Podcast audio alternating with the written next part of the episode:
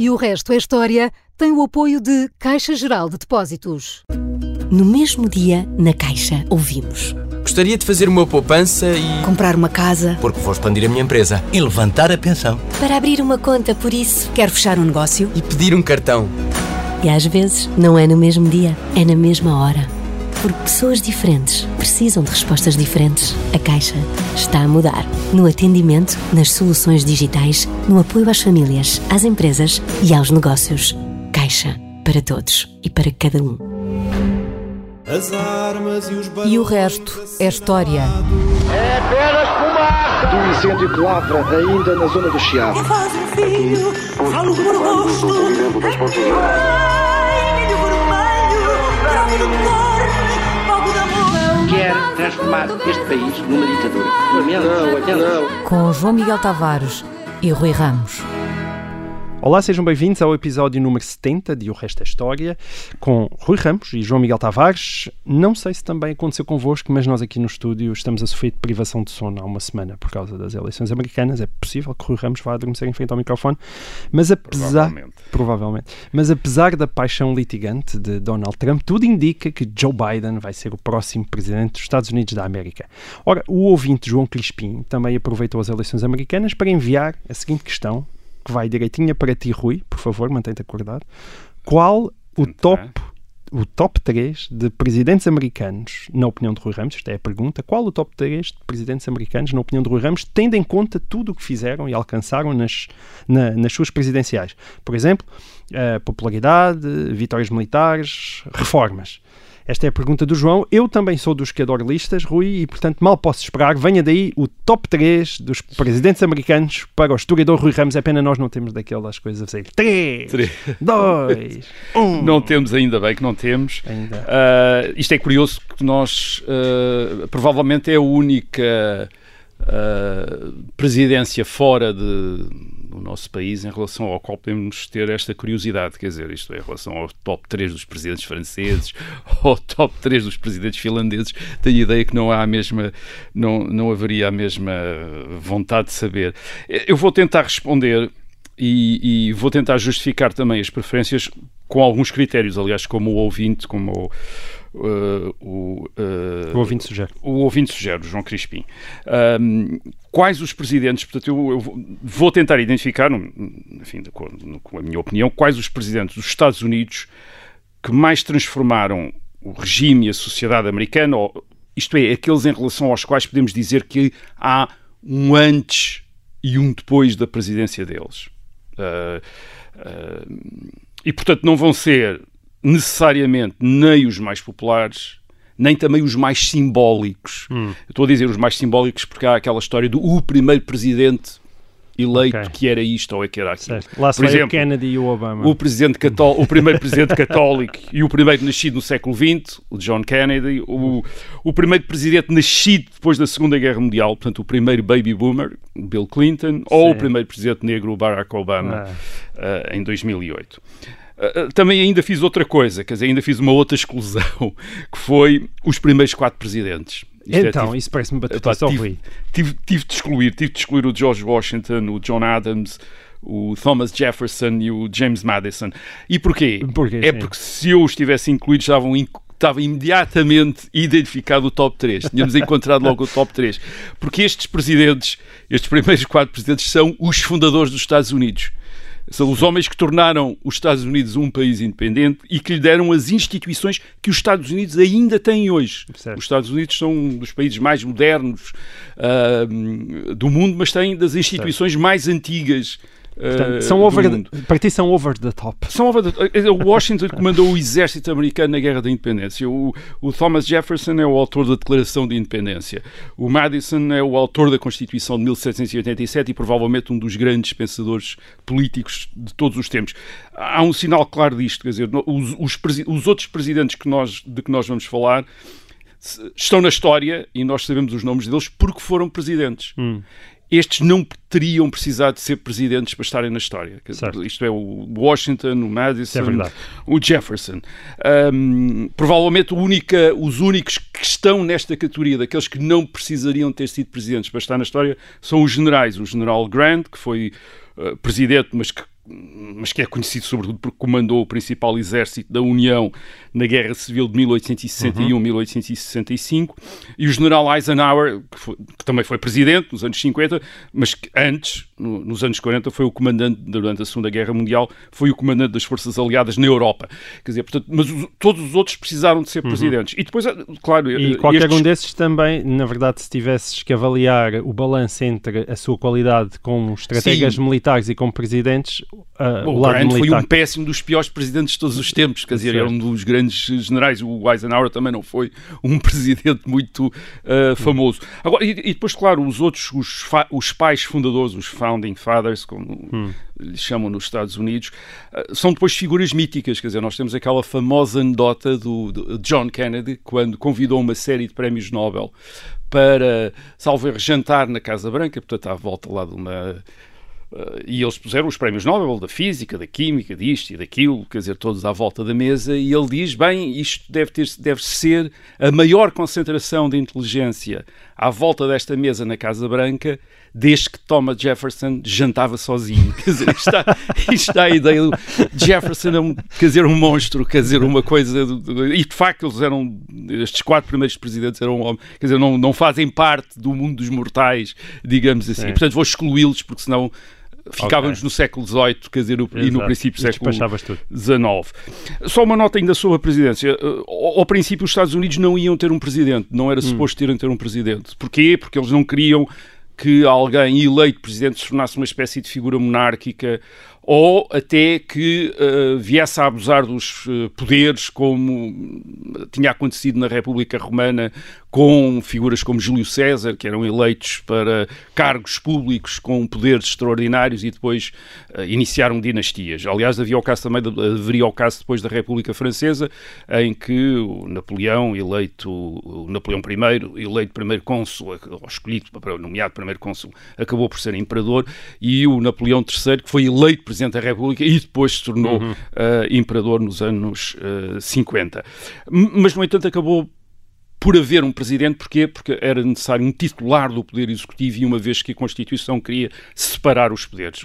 Nos Estados Unidos os poderes são independentes, o poder executivo que cabe ao presidente e o poder legislativo que cabe ao uh, Congresso, Congresso, às duas câmaras duas do Congresso. Câmaras, é? são independentes no sentido em que o presidente, por exemplo, não pode dissolver o Congresso, Uh, ao contrário do que faz o, o, o, Presidente português em relação à Assembleia da República, o Presidente americano não pode dissolver o Congresso. O Congresso só pode destituir o, o Presidente por crimes, isto é, por crimes, e sendo depois e julgado no Senado com uma uh, grande maioria, e o Presidente pode vetar leis, mas depois tem de submeter às, a uma segunda votação, uma segunda votação. Portanto, havia uma grande opção dos founding fathers lá está pela independência, pela, pela independ, pelo equilíbrio e pela independência dos poderes. Os poderes Sim. são independentes.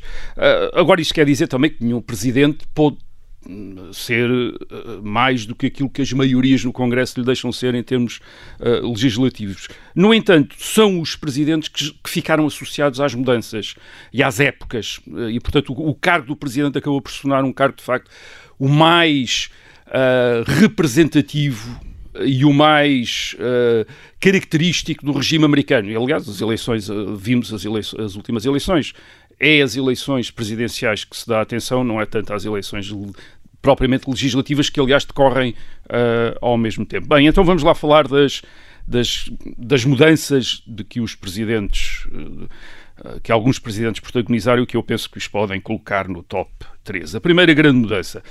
A primeira grande mudança tem a ver com uh, o fim da desigualdade de estatuto uh, numa população que tinha uma parte livre e outra parte não livre, escravos, e o fim da ideia também de que a Federação dos Estados que compunham a União era reversível, e se algum Estado quisesse podia sair da União. Estas duas, estas duas situações uh, acabaram em meados do século XIX, na década de 1860, quando uh, os Estados Unidos ainda não tinham 100 anos, uh, e o presidente que extinguiu a escravatura e que comandou uma guerra civil entre 1861 e 1865, uh, com o objetivo de impedir os Estados do Sul de se separarem da União, foi Abraham Lincoln. Certo.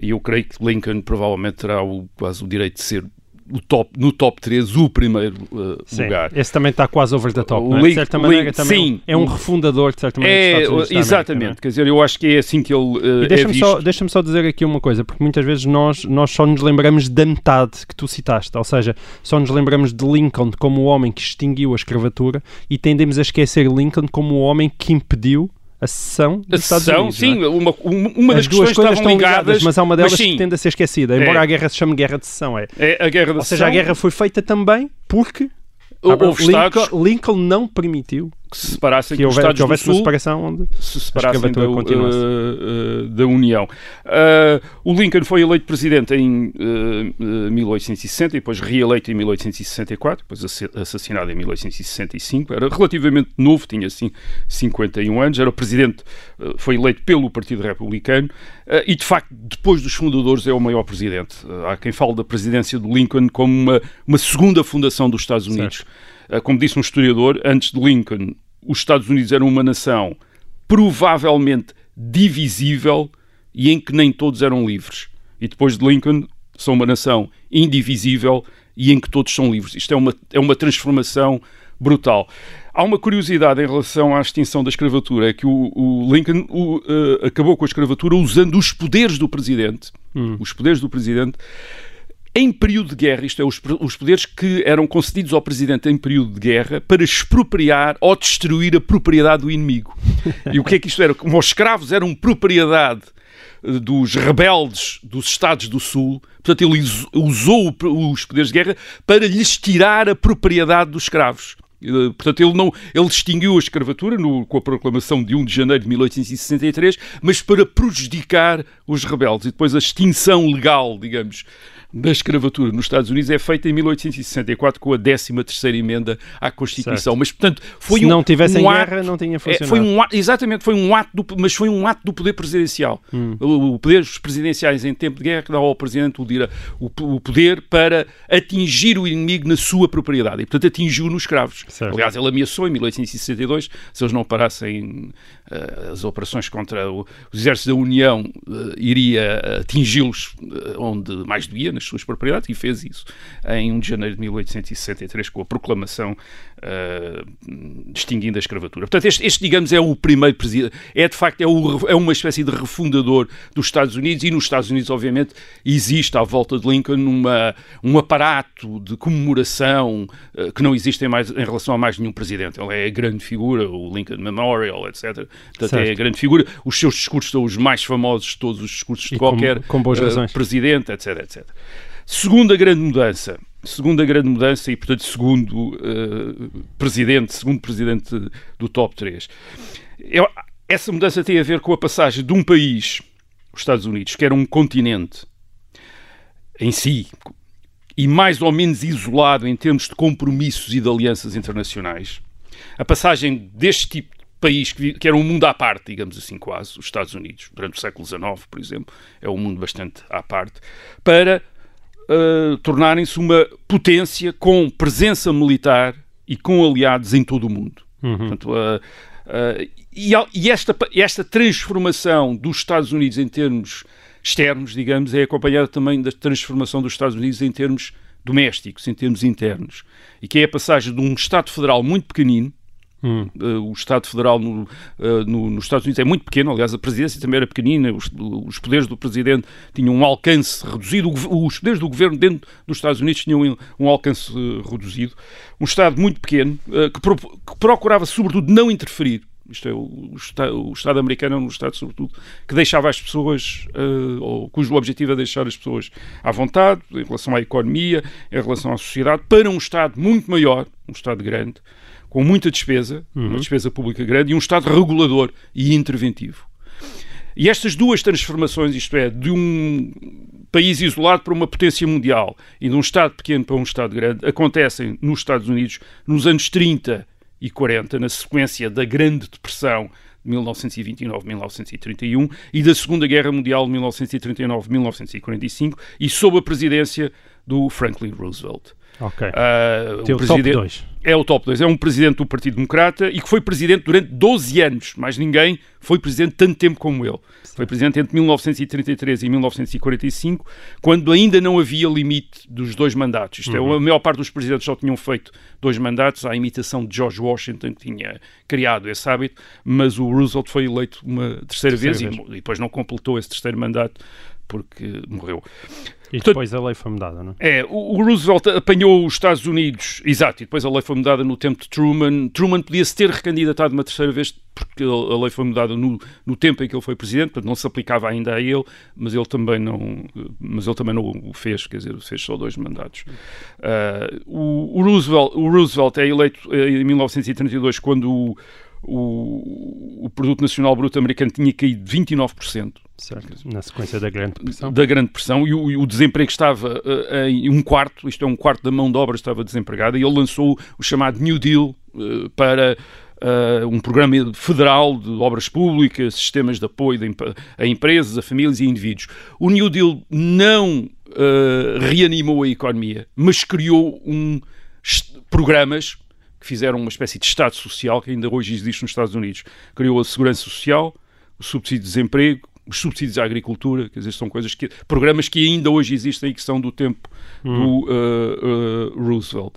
Uh, e fez o Estado praticamente dominar a economia, deu uma nova força aos sindicatos. Os sindicatos uh, uh, em 1935 abrangiam apenas tre- 13% da força de trabalho, em 1939 abrangeram uh, 29%. Portanto, é uma grande transformação. Mas olha, mas o New uh, Deal americana. geralmente é apresentado como aquilo que retirou os Estados Unidos da Grande Depressão. Não, mas não retirou. Isto é, em 1939 ainda continua, os Estados Unidos ainda continuam em depressão. É a Segunda Guerra Mundial e as despesas da Segunda Guerra Mundial que verdadeiramente reanimam a economia americana, porque o New Deal é, é, é o Estado a intervir, mas o Estado ainda a tentar manter uma grande estabilidade fiscal. Quer dizer, curiosamente, isto é, eles não queriam fazer muita despesa. eh, e, e as despesas disparam depois, é sobretudo com a Segunda Guerra eh, Mundial. E esse é também a outra importância do, uh, Roosevelt. O, uh, é verdade, havia outros presidentes an- antes dele, como o Theodore uh, Roosevelt, um parente entre 1901 e 1909, que já tinham tido tentado ou tinham tido a ideia de fazer dos Estados Unidos uma grande potência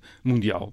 Era quase óbvio, quer dizer, uma das maiores economias do mundo, uma das populações a crescer mais, como é que podia manter-se isolado, sem Certo. compromissos com ninguém.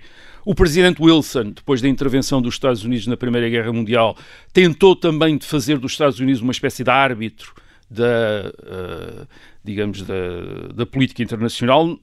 Não conseguiu. Os Estados Unidos nem foram, tiveram a ideia da Sociedade das Nações e depois não foram membros da Sociedade das Nações. Porquê? Porque havia uma grande, havia uma grande isolacionismo, aquilo que se chama o isolacionismo americano. Então, os Estados Unidos não queriam compromissos. Mesmo Roosevelt só conseguiu colocar os Estados Unidos na Segunda Guerra Mundial depois do ataque do Japão em 1941. Mas a partir desse momento ele não só se comprometeu em vencer a guerra contra a Alemanha nazi e contra o Japão, mas colocou os Estados Unidos a criar o quadro do que iria ser a nova ordem mundial. Isto é, são os Estados Unidos os grandes ah, promotores das da Organização das Nações Unidas. São os Estados Unidos que criam instituições como o Banco Mundial, o Fundo Monetário Internacional e todas as, as estruturas que depois presidem à abertura do comércio ah, mundial. São os Estados Unidos que in- incentivam a integração europeia.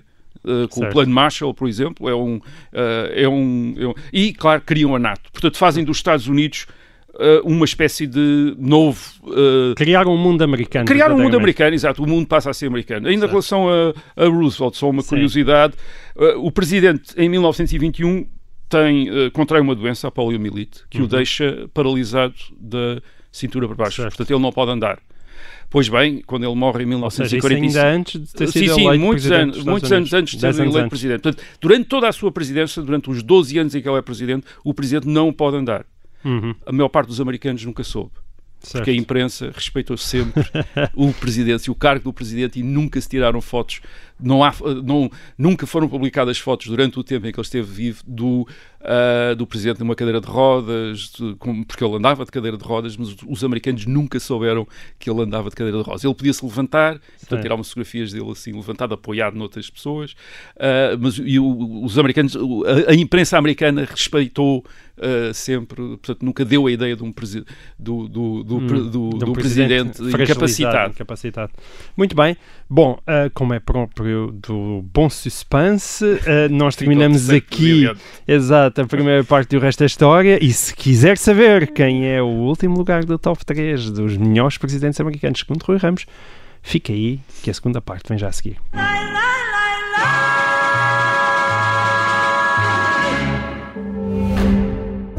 No mesmo dia, na Caixa, ouvimos. Gostaria de fazer uma poupança e. Comprar uma casa. Porque vou expandir a minha empresa. E levantar a pensão. Para abrir uma conta, por isso. Quero fechar um negócio. E pedir um cartão. E às vezes, não é no mesmo dia, é na mesma hora. Porque pessoas diferentes precisam de respostas diferentes. A Caixa está a mudar. No atendimento, nas soluções digitais, no apoio às famílias, às empresas e aos negócios. Caixa. Para todos e para cada um.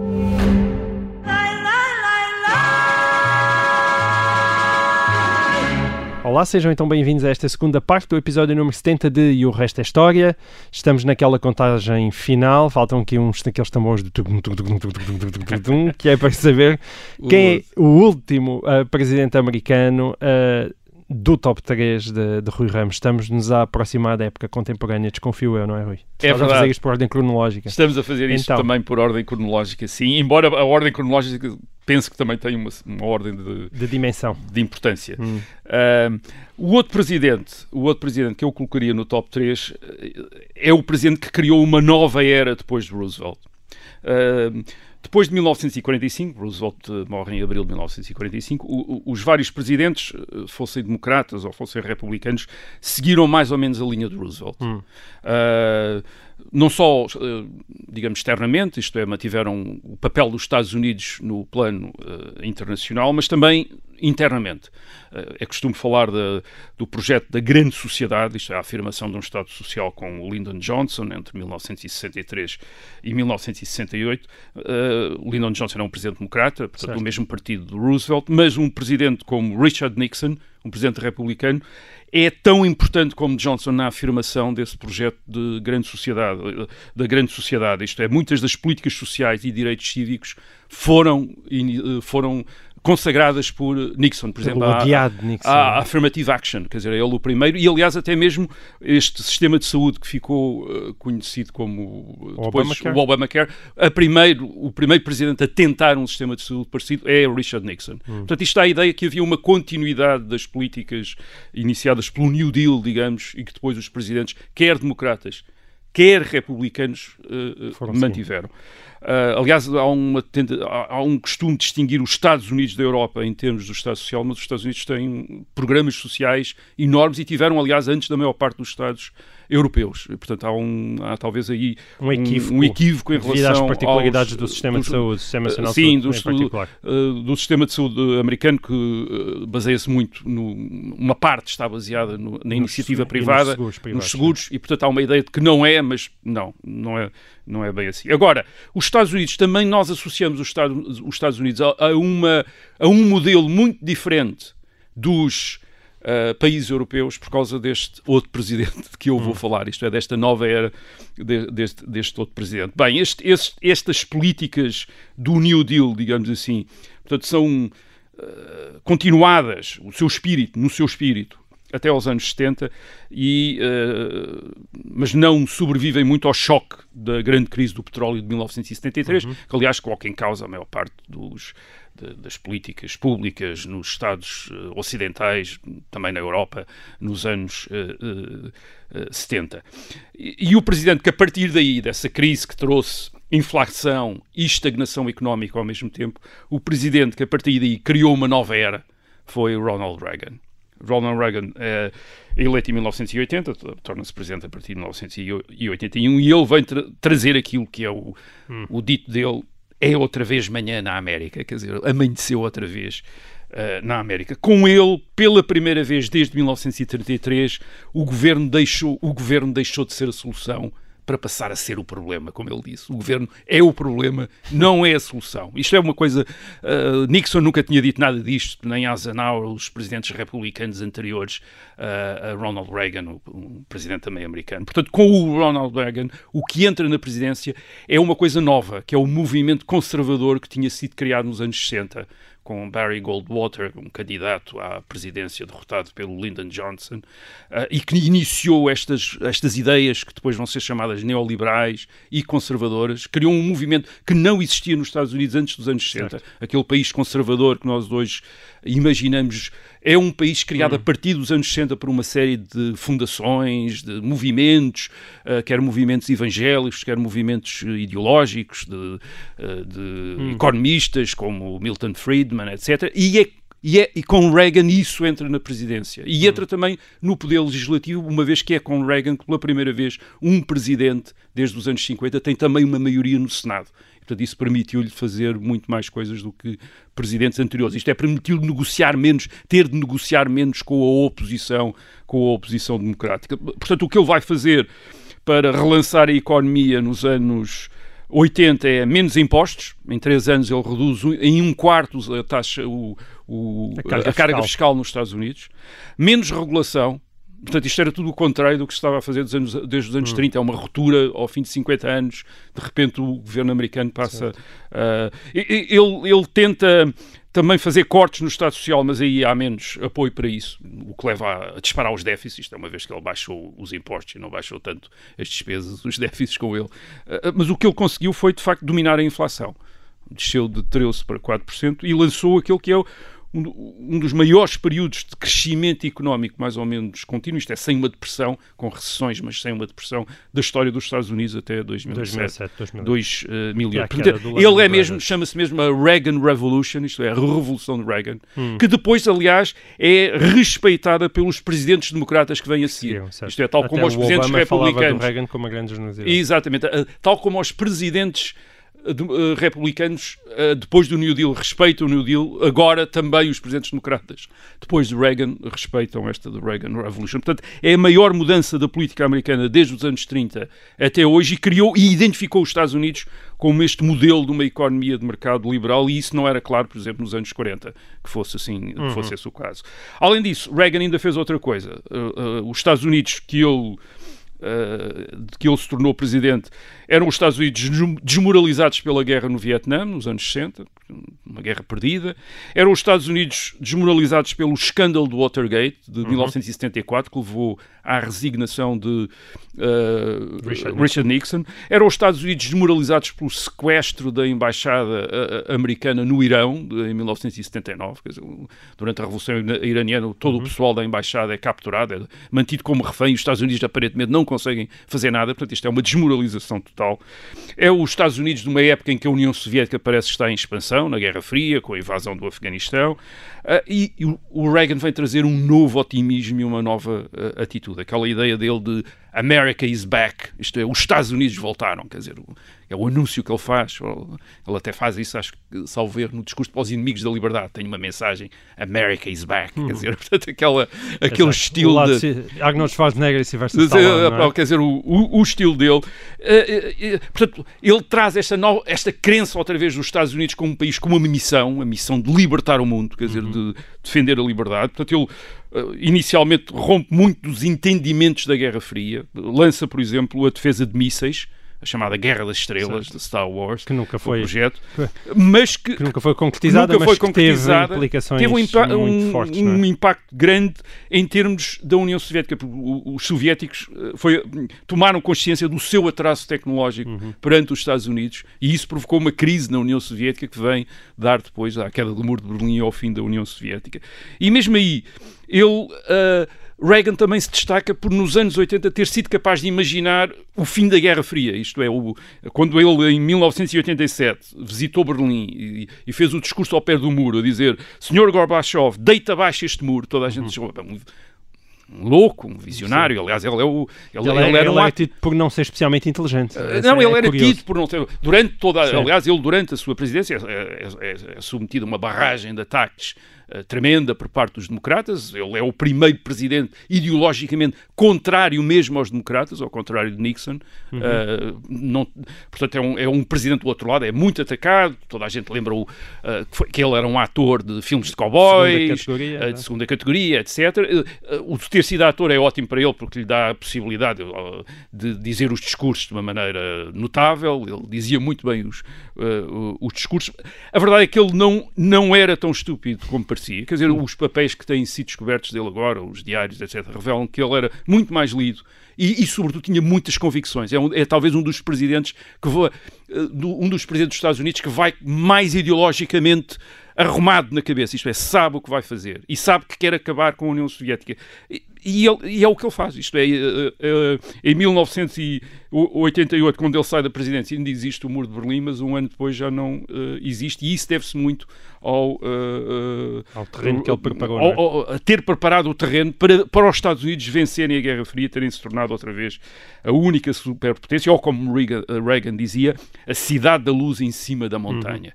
Uhum. Uh, aliás, ele, quando sai, em 1988 da presidência, sai com a maior popularidade de Sim. todos os presidentes desde Roosevelt, com 70% de aprovação. E, Nunca mais ninguém teve essa aprovação. E, e nós agora que andamos todos a acompanhar ali passo a passo a, a, a, votação de Joe Biden e de Donald Trump, não é? Ver quem é que chegava primeiro aos 270. 270. Consegues relembrar qual é Sim. que foi em 1984 a votação de Ronald Reagan no colégio o Ronald, eleitoral? O Ronald Reagan tinha 523 votos e o adversário tinha 8. 500... Exato. Portanto, era um. Era, Acho que foi uma... 525 contra 13, não é? Quando, não, esse aí. Ah, 525 contra 13, desculpa. O, o, dado, o, o, número que eu dei foi o do Roosevelt em 1936, 500, também foi. Ainda foi maior, 525 também foi uma, uma vitória absolutamente esmagadora. Em 1984 foi 525 votos para Reagan, 13 para Walter Mondale. Quer dizer, basicamente o Reagan ganhou, ganhou, ganhou tudo, quer dizer, portanto, ganhou tudo num instante. Ele, de facto, foi um presidente que depois, apesar dos ataques da elite democrata, extremamente popular. Claro que isso depois nunca mais aconteceu. Nunca uh, mais aconteceu. Muito bem. Uh, Rui, na próxima sexta-feira, dia 13 de novembro, assinalam-se os 560 anos da morte do infante Henrique, que nasceu no Porto em 1394 e terá morrido em Sagres a 13 de novembro de 1460. Ele é considerado o pai dos descobrimentos e o mais destacado membro da chamada ínclita geração, e, e, ainda no seu tempo de vida e sob a sua influência direta ou indireta, os portugueses conquistaram Ceuta, descobriram os Açores, a Madeira, Cabo Verde, passaram o Cabo Bojador, e é também atribuído ao infante a fundação da Escola Náutica de Sagres, que aprendemos na escola ter sido essencial para os descobrimentos. O que eu te perguntava, Rui, é quanto disto é realidade e quanto é que é mito? uh, há coisas mitológicas. Podemos afastar já essa escola náutica de Sagres, que, meu, enfim, no consenso dos historiadores não deve ter existido, tal como nós a imaginamos. Isto é, como uma instituição como do ensino superior, com, enfim, com professores, aulas, enfim, isso não, isso não existiu. Uh, de facto, o, grande problema do que é colocado pelo Infante Henrique é nós conseguimos imaginar que homem é que ele era e que, sobretudo, o que é que não tanto descobrimos, quer dizer, nós sabemos o que é que ele fez, o que nós, vezes, o que nós durante muito tempo não soubemos era o, o que é que ele julgava que estava a fazer. Isto é, o, hum. como, é, o que é que ele, como é que ele pensou aquilo que fez. Para ele, o que é que foi que ele, o que é que foi que ele fez. Uh, durante muito tempo, por exemplo, no século XIX e XX, no, nos séculos XIX e XX, sobretudo no princípio do século XX, houve uma tendência para imaginar o Infante Henrique como um homem contemporâneo, hum. um cientista, um explorador, um, uh, uh, e ele não foi isso. Não? não foi um homem do século XIX, nem um homem do século XX, era um homem do século XV. Não é, não é aquele senhor que está no padrão dos descobrimentos uh, a olhar uh, o horizonte? Aliás, nem sabemos bem exatamente se aquela figura com o chapeirão e o bigode é o infante Henrique e não o seu irmão, o rei Dom Duarte o infante Dom Henrique pode, pode não ter tido aquele aspecto. Hum. Uh, há teses que provavelmente referem que ele provavelmente parecia-se mais com a, com a, família, digamos, da, mãe, portanto, com a família real inglesa, portanto, provavelmente seria alguém louro ou uma, e com um aspecto bastante diferente do aquele senhor moreno que nós de bigode que nós temos uh, ali. Ele provavelmente é movido com algum, por alguma curiosidade geográfica nas suas uh, nas suas nas explorações marítimas que ele, que ele incentivou, até porque a Idade Média viveu também muito, não apenas, nós temos a ideia de que na Idade Média eles julgavam que os mares estavam cheios de monstros, etc. Mas não, mas eles julgavam isso, mas julgavam também que os mares estavam cheios de ilhas perdidas, de mundos por descobrir, e portanto havia também uma, uma fantasia motivadora e não apenas uma uhum. fantasia inibidora. E o, o Infante também vai atrás dessa fantasia do tentar chegar a, ao príncipe cristão que em África poderia se aliar aos cristãos para combater os muçulmanos, o chamado Prestes João, quer dizer, etc. Portanto, há toda uma série de mitos que ele também, que também o terão animado uh, a ir. Agora, uh, sim, quem ele era? Bem, a primeira coisa que ele era era filho de um rei, ele era um infante, era filho de um rei, e era filho de um rei de uma dinastia nova. Uh, Dom João I tinha sido eleito uh, rei de Portugal em 1385, era um filho bastardo de Dom Pedro, e, e, portanto não era um rei de sucessão normal, tinha sido eleito em cortes, e coisas novas na Idade Média não eram sempre coisas positivas. Uh, portanto, era esta dinastia, o pai e os próprios filhos, a chamada ínclita geração, foi, foi, foi, talvez entre os membros da família real, uh, das famílias reais portuguesas, aqueles que mais precisaram de, de, procurar estatuto, de procurar prestígio. E daí talvez a todas estas aventuras em que se envolveram para, uh, perante os seus súbditos, e perante os outros poderes europeus, as outras monarquias europeias, serem reconhecidos como importantes, como, uh, aliás, até como reis legítimos uh, de uh, Portugal. por exemplo, a conquista de Ceuta em 1415, muito provavelmente é levada também pelo prestígio que está associado à continuação da reconquista para além do uh, Estreito de Gibraltar, portanto, no norte da África, isto é, a conquista do outro Algarve, o Algarve que, fica, o Algarve que ficava para além do, uh, do mar, e, a, e também com, com, continuar uma guerra que é uma guerra santa, quer dizer, que é uma guerra uh, contra os muçulmanos. E o infante Dom Henrique é muito isso. Antes nós conhecemos como um navegador. Foi um guerreiro. Ele essencialmente é um guerreiro. Uhum. E é assim, aliás, na Crónica da Guiné do Gomes Anos de Zorara, que é um cronista que, que, lhe faz a história, é, é assim que ele é criticado. Ele é um guerreiro cristão. Isto é um, é, uh, ele participa na conquista de Ceuta em 1415. Uh, o seu outro grande projeto depois de, de Ceuta é a tentativa de conquista de Tanger em 1437. É o grande projeto da vida dele. É o maior fracasso da vida dele. Uh, ele tenta a conquista com, uh, em grande medida com os seus homens, quer dizer, com as suas clientelas. É um grande senhor feudal, tem muita gente com ele. Uh, a maior parte dos 6 mil homens de guerra que participam na tentativa de, de conquista de Ceuta em 1437 são homens do infante, quer dizer, são dependentes dele. Alguns deles, aliás, são também depois navegadores. Portanto, não há uma grande distinção entre esses guerreiros e, e, e navegadores. Um, a conquista de Tanger foi um desastre. Ele uh, tem de deixar o irmão como refém para, para poder regressar uh, ao reino, mas ele não abandona estes projetos de guerra em África, está sempre com esses projetos. E em 1458, já com 60 e tal anos, hum. em 1458, ele está com o sobrinho, o rei Dom Afonso V, na conquista de Alcácer uh, Seguer e, aliás, faz parte do primeiro grupo de combate que desembarca este senhor de 60 senhor anos. Apreciava pancada. É mesmo, é o prim... tá, faz parte do primeiro grupo de combate que desembarca uh, na praia e que, uh, enfim, entra em choque com os muçulmanos. É verdade, ele também Uh, uh, ele também é o grande promotor das navegações. Hum. Aliás, é grande promotor, até porque só ele é que podia promover. A partir de 1443, é ele que tem o exclusivo das navegações ao sul do Cabo Jador e, portanto, só se podia ir para o sul do Cabo Jador no, na costa da África com a autorização do infante e depois quem regressasse tinha de entregar um quinto dos seus, dos seus proventos ao uh, uh, infante. Portanto, é ele. Sempre as PPPs, não é? É nessa altura, aliás, portanto, já nos anos 40 do século XV, quando ele tinha também uh, já quase 50 anos. É nessa altura que ele vai para o Algarve e que está aí, que passa o tempo em Lagos. Uh, até aí, não, propriamente, não, não, não terá passado muito tempo uh, em Lagos. E, e, são os homens dele, isto é, os homens do infante, os homens da sua casa senhorial, que uh, são os capitães das, Das uh, naus. das, uh, das, das caravelas que descobrem, o, enfim, ou que, ou que depois promovem a, a- a colonização, por exemplo, da, da Madeira e, e dos Açores. É curioso, são sobretudo estes, estes homens são nobres, são fidalgos.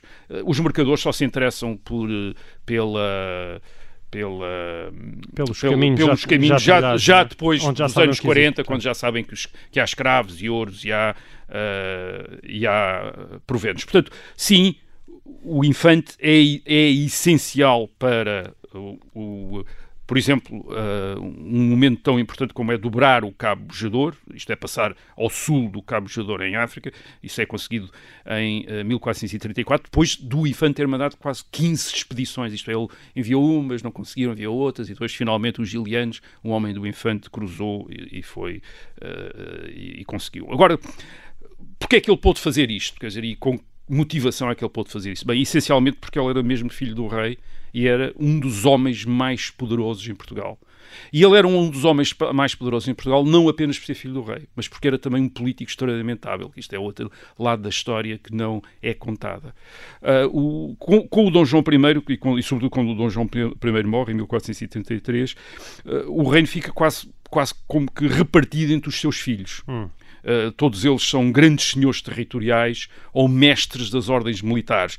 O Dom Henrique é Duque de Viseu e mestre da Ordem uh, de Cristo, o Dom Pedro é Duque de Coimbra, o Dom João é Condestável de Portugal e mestre da Ordem de Santiago, o Dom Afonso é Duque de Bragança, este, este é um filho bastardo, o Dom Fernando é, é mestre da Ordem da Vista. Portanto, os, os filhos do rei dividem o reino praticamente entre si. E noutros países, quando, quando isto acontecia, isto é, quando havia uma família real que tinha filhos destes, geralmente isto acabava mal. Isto, é, isto acabava em guerra civil com a gente a disputar o trono. E foi mais ou menos isso que aconteceu quando o Dom Duarte, o irmão de Dom Henrique e sucessor do Dom João I, o rei Dom Duarte, morreu em 1438 e deixou um sucessor que era uma criança. O Dom Afonso V tinha seis anos. A partir daí é uma primeira luta pela regência. E o, eh, em 1439, o infante Dom Pedro, irmão do Dom Henrique, expulsa a cunhada do poder e toma conta da regência. E o Dom Henrique apoia o irmão Dom Pedro. E eh, em 1443, o Dom Pedro dá-lhe o exclusivo da navegação ao sul do Cabo Bojador.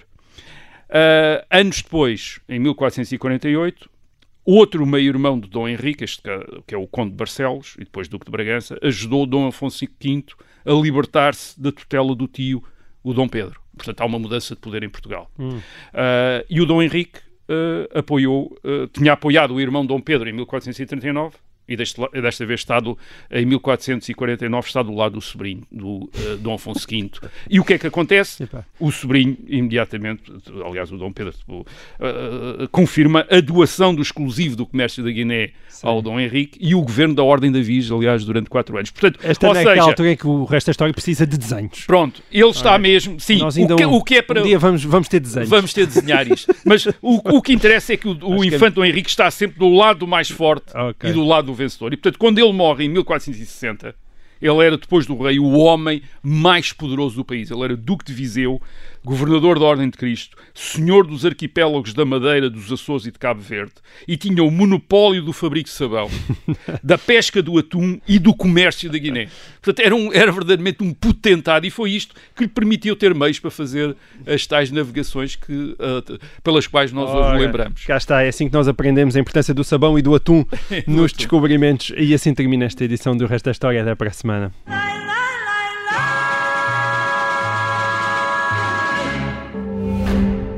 E o resto é história tem o apoio de Caixa Geral de Depósitos.